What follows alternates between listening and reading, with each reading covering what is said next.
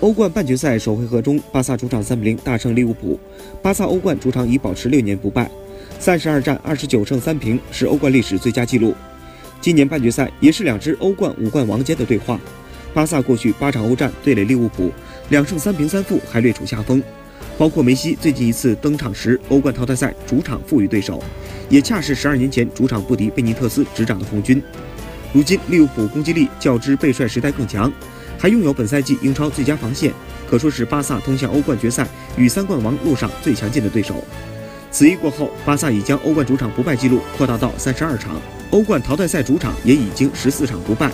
数据显示，巴萨有百分之九十四的概率杀入决赛。